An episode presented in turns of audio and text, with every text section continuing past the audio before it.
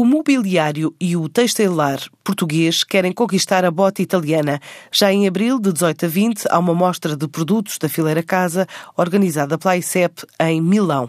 Esta cidade italiana vai ser palco de vários eventos de interesse mundial, desde as exposições em Saloni e Design Week Milano, que motivam a curiosidade de um vasto interessado público.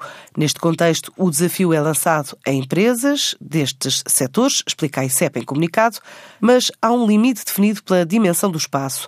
Nove são para a área dos têxteis, quatro para a área da cerâmica, decoração e mesa, dois para mobiliário, outros dois de iluminação e três de utilidades domésticas. Empresas que vão ser selecionadas por ordem de inscrição.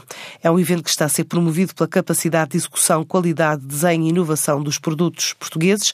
Itália é a quarta economia da União Europeia, a oitava a nível mundial. Está ainda dois lugares à frente de Portugal, de acordo com o último relatório do Fórum Mundial para a Competitividade, mas os principais operadores ainda desconhecem este tipo de mercado a nível nacional.